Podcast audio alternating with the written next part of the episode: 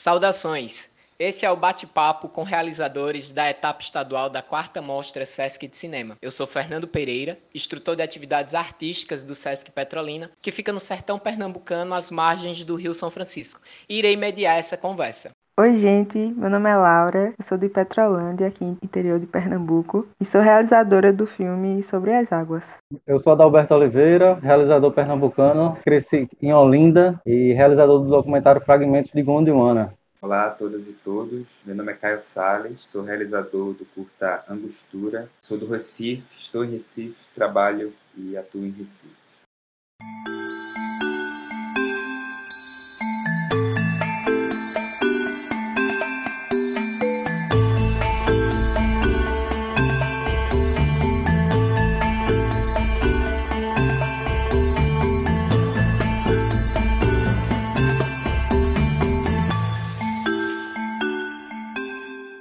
A Mostra Sesc de Cinema chega em sua quarta edição em 2021, cada vez mais inserida e consolidada no circuito de festivais de cinema no Brasil. Sua principal característica é incentivar a produção nacional independente, que não chega ao circuito comercial de exibição, priorizando a seleção de realizadores brasileiros que abordem temas ligados à pluralidade cultural do país ou que desdobrem em olhares exteriores que dialogam com as realidades brasileiras. Lançada em 2017, a Mostra Sesc de Cinema garante garante representatividade para produções de todas as regiões, procurando ampliar o acesso da população a uma filmografia que expresse a diversidade da produção contemporânea. Por conta do cenário de pandemia, seguirá promovendo a produção cinematográfica brasileira, mas esse ano totalmente de forma digital. Já a mostra estadual acontece de forma presencial, levando 21 filmes para as unidades espalhadas pelo território de Pernambuco. No total, 338 filmes foram selecionados para exibição entre mostras estaduais, regionais regional e nacional.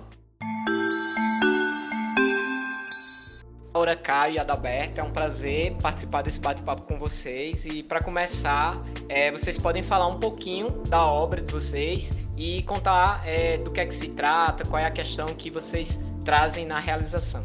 Então, Angostura é um curta-metragem realizado com recursos da Leo de Blanc, Pernambuco um filme carte experimental, se passa numa espécie de futuro obscuro entre bombas e o surto de uma grave doença. O filme é quase que integralmente composto por reemprego de sons e imagens da internet, né? Sons e imagens que dentro da narrativa a protagonista afirma ter reunido em suas noites de insônia. E a narrativa é basicamente e essencialmente baseada nas trágicas consequências né, da pandemia do novo coronavírus. E a ideia, acho que principal assim desse gesto, do, do meu gesto assim, né, cinematográfico, é evocar um estado de espírito, ou certa dimensão de uma disposição emocional afetada, né, pelo contexto da pandemia e a própria condição de isolamento social. Fragmento de Gondwana é um documentário sobre dois pescadores da região de Suape, né? Ambos trabalharam no enfrentamento do óleo que aconteceu em 2019 e até então não tiveram nenhuma assistência do governo, né? Durante esse tempo, entramos numa pandemia e esse caso foi totalmente esquecido, assim, né? Tipo, uma tragédia encobriu a outra. Então, o filme é bem uma denúncia mesmo, para mostrar a realidade que essas pessoas de comunidade ribeirinha vivem, né? Foi um momento que eu vivia em Suape, estava morando e possibilitou eu realizar esse documentário. Sobre as Águas, ele é um filme que foi feito em parceria com a Colônia dos Pescadores aqui de Petrolândia. Alguns casais de pescadores deram entrevista pra gente, falaram um pouquinho da sua vivência, da história deles com o Rio São Francisco e como é o dia a dia dessas pessoas que vivem da pesca aqui na região. A gente também abordou a temática dos impactos ambientais da piscicultura e foi muito massa realizar esse filme, né, conhecer essas pessoas também o resultado dele né, para a população. A denúncia também mostrando a beleza dessa prática aqui na cidade.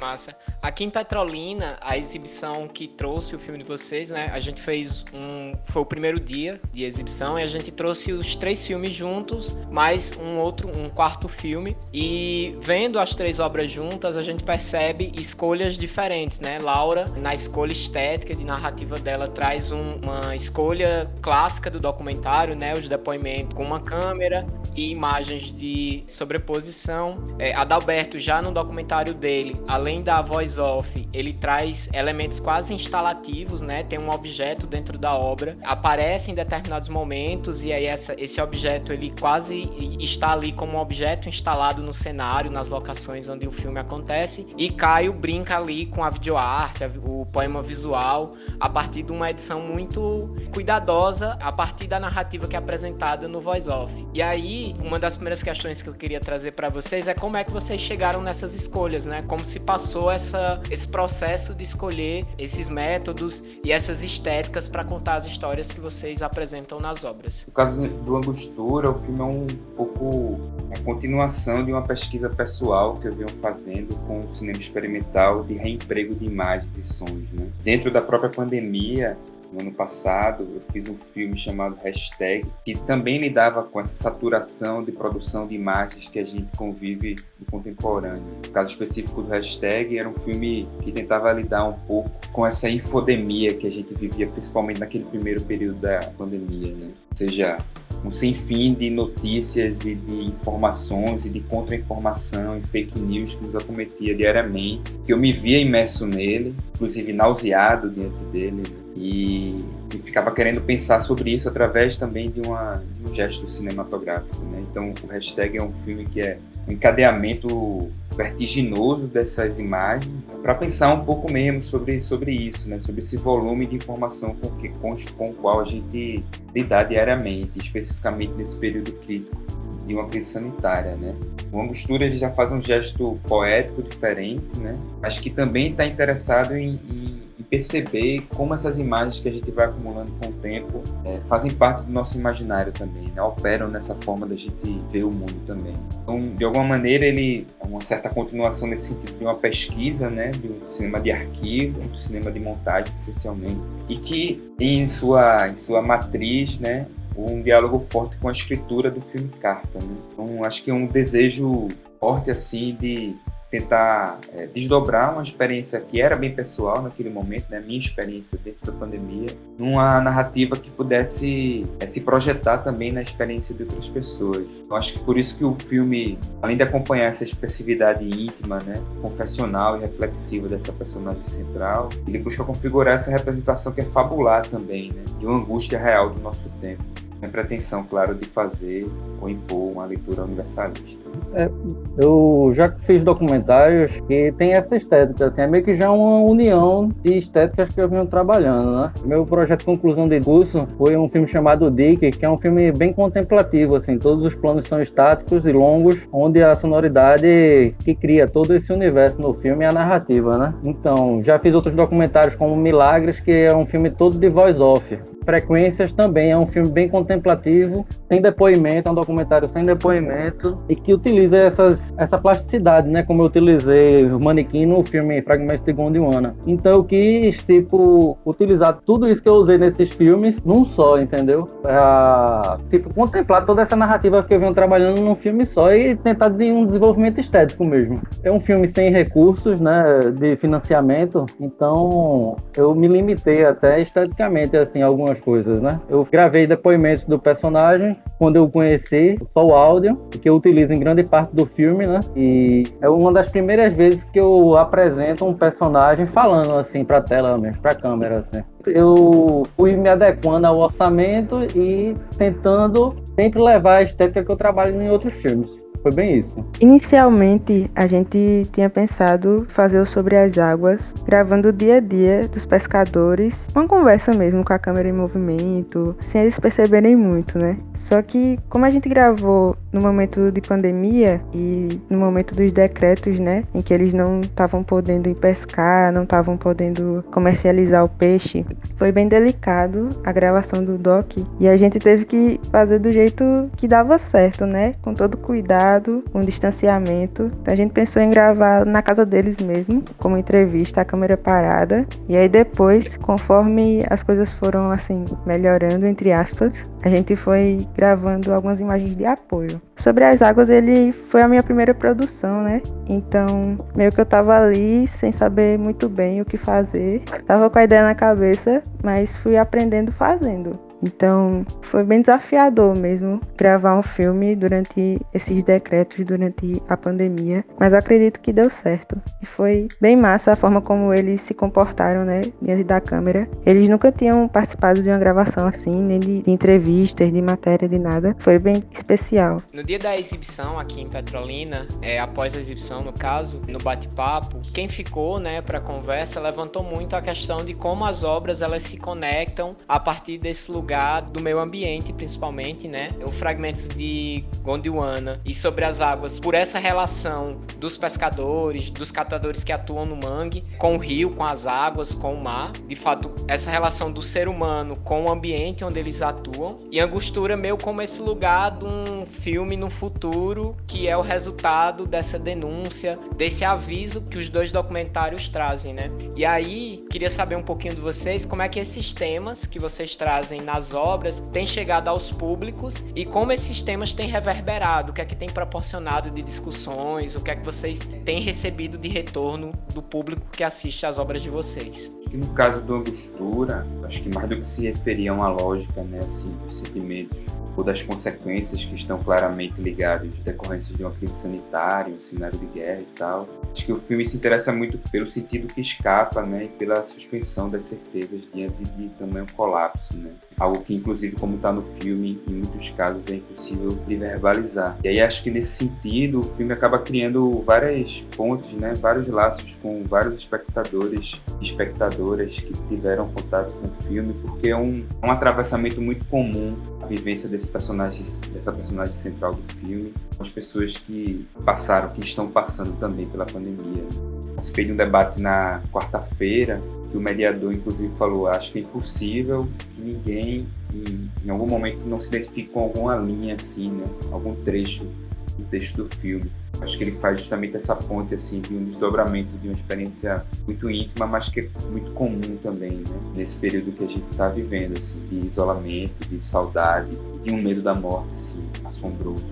E acho que do ponto de vista, tentando fazer aqui uma, uma montagem com os dois filmes, eu acho que tem uma, é um filme também que tem uma consciência de que o futuro e o presente não é não é determinado, né? Não é assim mesmo. Não é um acontecimento natural assim, é sempre a consequência de uma intervenção possível, né, do homem assim nesse caso, e que faz parte de uma construção, né? O futuro é uma construção possível, é uma possibilidade de, de uma intervenção nossa. Que no caso de Gondwana sobre as águas está muito mais evidente assim, né? A partir das operações de poluição, especialmente. Acho que a mistura é isso também, né? Um, é uma visada que coloca também essa, essa tragédia como também uma consequência, né? De um futuro em que se, que se opera nele, né? E não como um desdobramento natural das coisas. Então, eu acredito que o cinema pode ser uma grande, um grande aliado, né? Da questão ambiental. O cinema ambiental, para mim, ele, ele é muito especial. Eu gosto muito de assistir quero muito continuar fazendo. E aí, desde o início, a gente pensava em abordar a questão da poluição aqui no Rio, na cidade há um descaso muito, muito grande, o Rio São Francisco. E aí, ninguém melhor do que os pescadores, né? As pessoas que vivem dessa prática, que vivem do que o rio dá, né? E aí, a gente pensou neles para conduzirem o filme e o resultado foi muito massa. Quando, na estreia do filme, alguns amigos, né? Pessoas que eu nem conhecia assistiram e vieram mandando mensagens: ah, não sabia que estava nessa situação, não sabia que isso estava acontecendo. Porque realmente ninguém fala sobre isso, né? É meio que invisível, um caso invisível. E eu acredito que o Sobre as Águas ele foi muito importante para as pessoas começarem a olhar de uma maneira diferente. E aí, acho que já faz mais de, mais de quatro meses que, que o filme foi lançado. Eu ainda recebo mensagens de pessoas falando sobre a temática, né? nas vezes que ele foi reproduzido aqui na cidade, a gente também conversou, então foi, foi muito bacana o resultado do filme. É a segunda vez que eu estou participando de um debate assim do filme, né? Que o filme foi lançado recentemente, né? Só tive retorno, mesmo assim, de um festival em Chapecó, que é em Santa Catarina. Não é que é uma cidade do interior, mas vou falar um pouco do filme, né? O filme, a tema principal dele é sobre o impacto do óleo, né? Mas o filme aborda questões antigas já, né? Que é a construção do porto de Suape, a relocação de pessoas que moravam em ilhas como na, vila, na ilha Tatuoca, relocado para a Vila Tatuoca, chegando a esse momento do, do óleo entrando na pandemia. Então, o filme é sobre tudo isso, mas principalmente sobre essas duas pessoas que moram lá, né, na região, né? Que é Vandécio. Vandécio, ele atua super atuante na região, né? Eu trabalho com ele, inclusive, em ações ambientais na região de coletas de resíduos plásticos há um ano e meio, né? Todo, todo mês a gente faz. Eu sou voluntário para uma ONG chamada Parley. Todo mês tem uma ação a coleta de resíduos e são muitos resíduos, né? Tanto para a população deixa na região quanto o porto de Suape. Então, se nosso trabalho não fosse executado, garanto a vocês que o lixo na região estaria muito maior nos mangues, nas ilhas, junto com o catamarã de Eloy, que é outra ação ambiental que rola lá. É, coleta às vezes tipo 500 quilos num dia de lixo, né? É uma coisa que aparece pouco no filme, essas coletas, né? Só numa cena que a gente vê Van Décio com, num barco assim com um, um, amontoado de lixo. Mas é bem isso mesmo que eu tô falando sobre a gente fortalecer essa coleta, né, na região. E as pessoas lá do Chapecó deram feedback no depoimento que assim, tipo, a gente é do interior de Santa Catarina e a gente não, não vive de praia e a gente vê um cenário lindo desse é? rodeado de navios e estruturas e parece um lugar paradisíaco, mas que tem todas essas questões né, de impacto ambiental. Caio, você na sua fala, você traz a questão do cinema de arquivo, né? No, no, seu próprio filme a gente vê muito essa reutilização de imagens já existentes. Dentro dessa estética, dentro dessa possibilidade de construção de narrativa, como é que tem sido vista essa questão de direitos autorais, né? Porque a partir do momento que você pega um recorte de uma imagem já existente e que não é autoral, sempre recai nesse lugar, né? Ah, de quem é essa imagem, quem detém o direito dela e como utilizar ela. Como é que você vê essa questão do cinema de arquivo e como é que a gente poderia exemplificar para quem tem vontade de fazer, mas passa essa dúvida de como funciona? Acho que o primeiro ponto é que no caso do Angostura, o filme é um filme que não tem fins comerciais, né? Então, por exemplo, tive recentemente um contato um canal televisão que propunha o licenciamento do filme, né? Que seria uma exploração comercial do filme. Mas como eu não tenho, não sou detentor dos direitos de todo, de todo o material que compõe a obra, então não posso fazer uma exploração nesse perfil, né? Então tem que ser uma, um uso meramente cultural, digamos assim. Agora, tem uma questão assim que é um pouco difícil assim de elaborar, mas que cabe a discussão que é a partir do momento também que eu, que eu lanço mão desse material, remixo, rearranjo, né? Picoto, sobrepõe outras camadas. Essa imagem já não é também a mais original, né? Em certo sentido, acho que o trabalho de arquivo está muito nessa perspectiva, assim, de reempregar uma imagem ou um som, né? Numa, numa perspectiva justamente desse reemprego, ou seja, de recolocar no outro contexto e redefini-la, né? E de alguma maneira também criar um novo sentido para ela. Então, eu também não sou um especialista do ponto de vista legislativo, assim, né? Toca a lei dos direitos autorais. Mas eu acho que existem essas duas dimensões importantes, assim, né? Nessa perspectiva de quem se aproximar desse, desse debate, como você colocou, assim. Primeiro, entender que existem obras que, para uso de exploração comercial, realmente é preciso que haja, né? Essa, esse diálogo com os produtores detentores dos direitos originais dessas obras. Mas do ponto de vista, por exemplo, didático, pedagógico, usos culturais, esses usos são mais flexíveis, assim, né? Do ponto de vista legal. E aí uma outra camada que eu acho que é uma discussão mais filosófica até, que é se pensar, né? Em que medida também, a partir de um reprocessamento tão severo, a imagem, a imagem ou o som, né? Mantém ou preserva algo do que era originalmente também se, isso, se o que era original não é só um rastro, que já passa a ser uma outra coisa à medida que ele é reempregado. Né? Acho que é um debate muito interessante, assim, que o filme não se propõe na, em sua estrutura, né, a acessar, mas que ele, claro, vai evocar à medida que... E também acho que é uma coisa interessante, assim, na mistura, né, tem um me valho, assim, uma, de um certo truque, assim, narrativo, que é colocar essas imagens como uma coleção da personagem, né, assim, então dentro do a lógica interna do próprio filme, né? Existe essa, essa licença, digamos assim. São uma coleção de imagens que a própria personagem reúne, assim, dentro da narrativa. Né? Mas eu acho que são vários desdobramentos que esse debate pode, pode acessar, assim, e que são todos muito, é, eu acho que são todos muito nebulosa, assim, não existe uma, uma verdade absoluta assim sobre o tema. Gostaria até de completar o que Caio falou, assim, até falando do meu filme, né? O início do meu filme tem uma música experimental que rola, né? Na abertura do filme. Então, essa música é minha mas não é ao mesmo tempo. É minha, assim, porque eu que fiz essa composição foi uma música feita por Pierre Schaeffer na década de 50, que é um dos precursores da música experimental. Ele pegava gravações de fitas, rolos de fitas e manipulava isso, né, no gravador, trechos e criando suas, sua obra sonora. Então eu peguei uma música dele e reconstruí a partir de uma música que ele já havia reconstruído de outras pessoas. Aí de quem é a música no caso, né? A pergunta fica é minha porque não é a música original que você está escutando, que ele compôs e já não é a música original que ele utilizou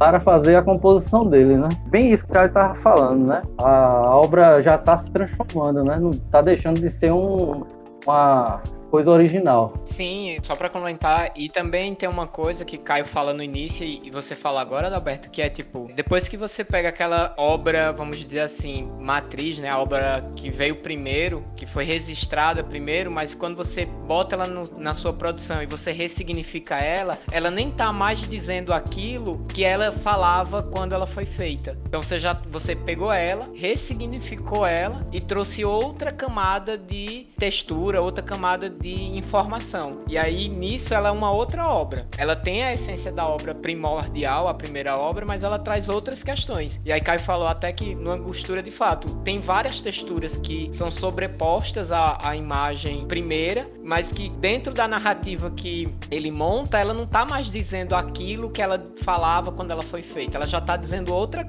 ela já tá trazendo outra informação. E aí nesse lugar a mesma pergunta de Adalberto. E aí agora, quem é dono dessa imagem? Porque ela é uma imagem diferente da primeira. Ela já não é mais aquela música, ela é outra música. Pois é, no caso do Angostura, essa, esse tempo de guerra que existe nesse futuro ficcional, né, distópico, a imagem que eu componho, né, que eu invento assim, para o filme, é uma imagem que é uma mixagem de imagens de arquivo de bombardeio, bombardeio de Hiroshima e Nagasaki, da guerra, com imagens da pandemia do novo coronavírus, ou seja, não é nem uma coisa nem outra, é de fato uma ficção. As imagens elas vão carregar um rastro do que era originalmente, mas como você falou, já são já é uma ressignificação, né? Já é uma outra coisa de fato. Já é uma realidade, uma, uma informação que existe só dentro do próprio filme, né? E por causa do próprio filme. Bom, agora eu queria falar com Laura porque no dia da exibição, após a exibição, foi levantada uma questão e gerou uma discussão sobre a participação das mulheres no filme dela. Não só ter as mulheres pescadoras, porque a gente vê poucos filmes que retratam a mulher nesse lugar, no lugar da pesca, no lugar de barqueiras, mas também esse lugar dos casais, porque elas não apareciam sozinhas. Então tinha uma relação ali também dos casais, numa parceria nesse lugar desse ofício que é o ofício da pescaria, de serem barqueiros e de fato de viverem da pesca. Até mesmo no momento em que a gente vai para feira, né, para feira onde se vende peixe, a gente vê um casal dando depoimento e aí tem uma relação ali também de companheirismo. Como é que isso foi pensado, se isso aconteceu, como é que se deu essa essa escolha? Sim, foi pensado. A gente no início queria conversar com algumas pescadoras, né? E foi, foi vendo que a maioria dos pescadores pescavam com as mulheres. Ou se não pescavam com as mulheres, elas davam suporte, né? Na, na limpeza do peixe, na venda. Então tem uma parceria ali, né? Um companheirismo. E a gente achou muito bonito aquilo. Inclusive a trilha sonora do filme, Contos de Beira d'Água, é meio que uma historinha de amor, né? A beira d'água. A gente conversou com o presidente da colônia e pediu a ele que indicasse alguns casais, né? Que poderiam dar esse, essa palavra no filme, né? E foi muito bonito conversar com eles, conhecer a história deles, de como tudo aconteceu, como é né, essa vivência da família que vive da pesca, que tá lá junto. Tem um casal que até fala que ele in iniciou pescando com alguns amigos, só que aí ele não se sentia bem, sempre assim, tinha desentendimento ou dava em bagunça. Ele viu que não, que era melhor ele estar tá lá com a esposa dele, que era a melhor companhia dele durante a pesca. E foi muito bonito isso e muito importante a participação delas no filme. Inclusive, uma das coisas que foi levantado no debate era principalmente esse lugar do companheirismo, porque quando a gente vai pensar o pescador, imageticamente, a gente sempre tem a imagem daquela pessoa solitária, né? Sim, sim, sozinho. É, não, eu não sei se no momento da pesca coletiva, mas de uma pessoa que sai sozinho no seu barco, que vai até um determinado ponto do rio ou, ou do mar, no caso, quem é, mora no litoral, para fazer a sua pesca. E aí no filme, em vários momentos, é destacado isso, né? Essa coisa do companheirismo. Inclusive, em um determinado momento, um dos casais comenta sobre o pai do pescador, né? Que o pai e a madrasta do pescador, ou é o pai e a mãe, dizem para ele assim, ó, pega esse barco, vá com sua companheira, pescar para lá, porque a gente vai pescar para cá. E mesmo assim, quando se divide, se divide entre os casais daquela família. Isso. Meio que é uma tradição, né? A, a mulher ela não era pescadora, mas se casou com ele e aí começou a pescar com ele. Eu achei muito bonito isso deles, desse companheirismo. Que a gente tem mesmo essa imagem do pescador solitário, né? Só que quando ele chega em casa, quem é que ajuda ele a limpar o peixe, né? Quem é que ajuda ele a vender? Então, sempre tem aquela pessoa, aquela companheira, que tá lá dando força. E a gente quis também mostrar a voz dessa companheira. E aí, uma outra coisa, Laura. Outro filme que também fez parte da Mostra Sesc de Cinema foi o filme Fé na Reza. E algumas pessoas que participaram do Sobre as Águas aparecem na ficha técnica de Fé na Reza. Hum. Eu queria saber um pouquinho como é esse coletivo aí, se é um coletivo, se são pessoas que se juntaram para fazer uma produção em Petrolândia. A gente sabe que o interior vem ganhando cada vez mais possibilidades de produção audiovisual com nível técnico por conta do acesso né, à tecnologia, acesso a esses meios de produção. E aí, como é que se dá essa produção aí em Petrolândia? Sim, os dois filmes eles foram feitos na mesma época e foi uma parceria. Eu e Duda, Duda Cordeiro, né, que é a diretora do Fé na Reza, a gente em 2019 participou de um projeto chamado Cinema no Interior, do idealizador Marcos Carvalho, que ele mora até aí em Petrolina. E aí a gente se conheceu nesse projeto e as duas assim continuaram, né? Sonhando em fazer cinema aqui no interior, sonhando com alguns projetos. E aí quando surgiu o edital da Leal de Blanc aqui da cidade, a gente decidiu colocar os dois documentários, né? Foi muito massa essa parceria e começar a produzir audiovisual aqui na cidade. Acho que foram as primeiras produções petrolandenses. Assim, além do filme que foi fruto das oficinas, né, do cinema no interior. Mas filmes feitos por pessoas daqui mesmo. E foi muito especial, foi muito massa e a gente tá aí com alguns projetos futuramente sonhando em fazer o cinema aqui no interior, que aqui tem coisas muito incríveis, muito lindas que a gente quer contar, muitas histórias bacanas que a gente quer mostrar através do cinema. Não é mais sonho, né, Lolé? Já é realidade, né? Fazer cinema aí no interior. É sim. É sim. Bom, agora partindo para Adalberto, os dois filmes anteriores tiveram fomento a partir da Lei Emergencial Aldir Blanc. Só que Adalberto ele traz um filme feito sem incentivo, mas que tem, creio eu, uma superprodução por trás, por mais que seja uma superprodução de uma pessoa, de uma equipe muito pequena, porque as imagens que aparecem no filme são imagens que minimamente precisaram ter um, um trânsito grande, né? Precisou se locomover muito para chegar nos locais onde possibilitaram ter imagens tão grandiosas.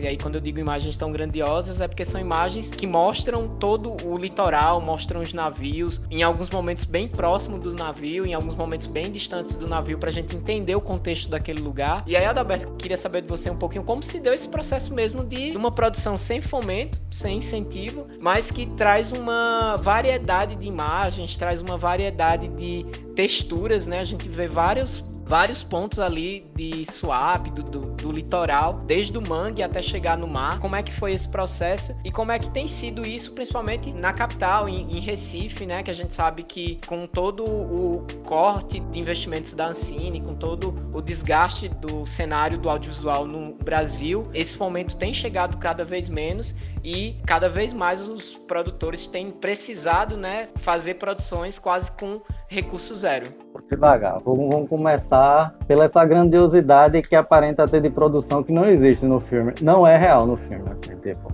essas imagens que eu, muitas imagens eu fiz da varanda, eu morava no local e fiz essas imagens muitas na varanda da minha casa, como por exemplo os navios distantes transitando, o incêndio que rola na mata, essas imagens mais distantes do mangue, da refinaria, eu fiz tudo da, do, da varanda da minha casa. E essas imagens mais próximas foi justamente numa diária que foi paga né, lá para um, um dos personagens, que é seu Seu Lula, seu Severino, né? Que ele é conhecido como Seu Lula. Essas imagens mais próximas do navio, mais próximas do estaleiro, foram todas feitas nessa diária que eu acompanhei ele nesse barco, né? Então, para ele coletar os mariscos. E outras foi durante uma ação ambiental que eu aproveitava e filmava alguns cenários em movimento, né? A partir do catamarã, né? Que dava uma estabilidade ótima para a imagem. Sobre a equipe, assim, o filme é, foi bem pontual. Um amigo meu morava mora em Vila Nazaré, então na diária de Van Dessel, ele foi com o meu gravador e a gente gravou o depoimento dele, que ele está sentado na prancha. É, na diária de seu Lula, minha companheira foi e segurou também o gravador para a gente captar o áudio dele lá na ilha de, Tatu, de Cocaia para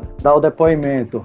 E os ambientes, tudo foi pós-produção. Tá entendendo? É, o recurso mínimo foi utilizado: uma câmera, um gravador de mão e um tripé, sabe? E sobre essa questão de fomento, dificuldade e tal, se eu for depender disso aí, eu não vou fazer cinema nunca na minha vida. Então, minha carreira maior, a maior parte foi feita com filmes independentes, né? Tô no meu décimo filme e apenas com dinheiro público só foi feito, só fiz dois filmes. O resto tudo foi de forma independente, né? O, custo para esse filme, Fragmentos de Gondwana, foi 300 reais praticamente para executar esse filme. Mas também a gente vai ter que, tem que adquirir uma experiência de pós-produção, de montagem, né, fotográfica para conseguir a execução, a execução de uma obra dessa. Né? É. Você comentando agora, eu imagino que quando você chegava nas diárias, já que você disse aí que praticamente foram quatro diárias, né? Três diárias. Não, não, não foram três diárias, assim. Alguns planos, tipo, um plano específico foi num dia de um acontecimento, tipo um incêndio lá que teve à noite.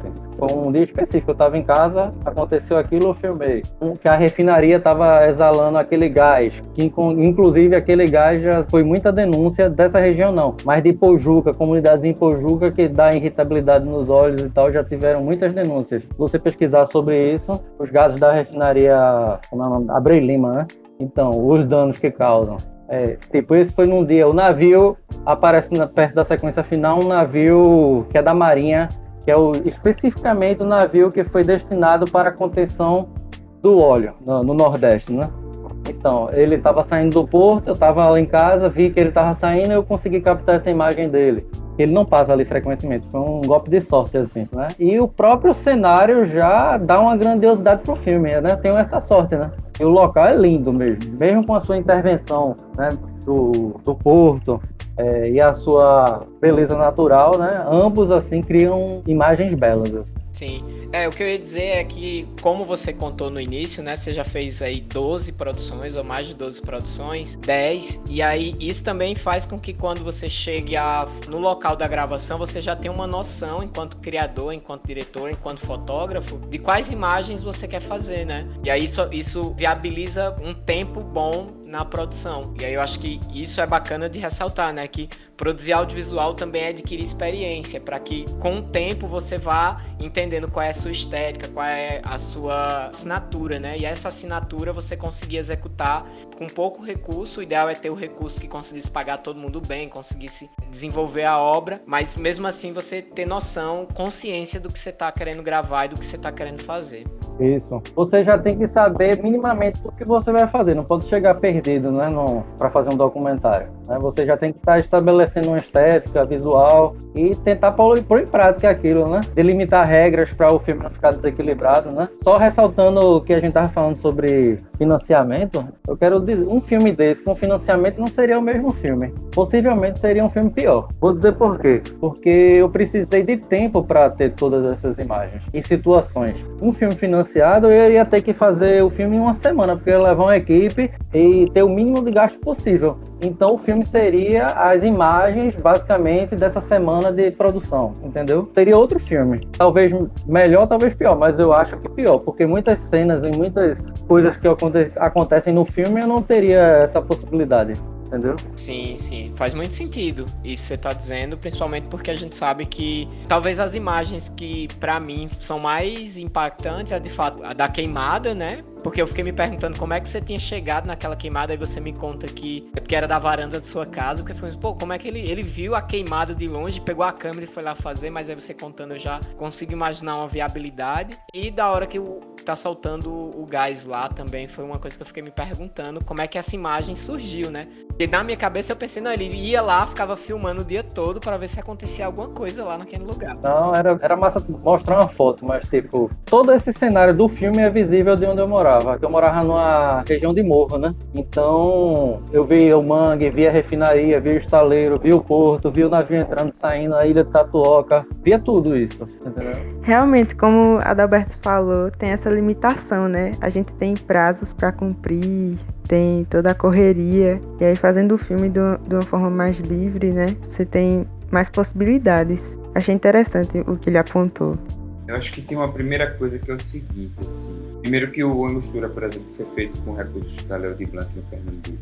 E a Leo de Blanc é fruto, só se torna realidade a partir engajamento, do trabalho, do suor, do sangue, da morte até, trabalhadores e trabalhadoras da cultura e do audiovisual brasileiro. Né? Apesar de toda a má vontade política e os ataques feitos pelo governo federal.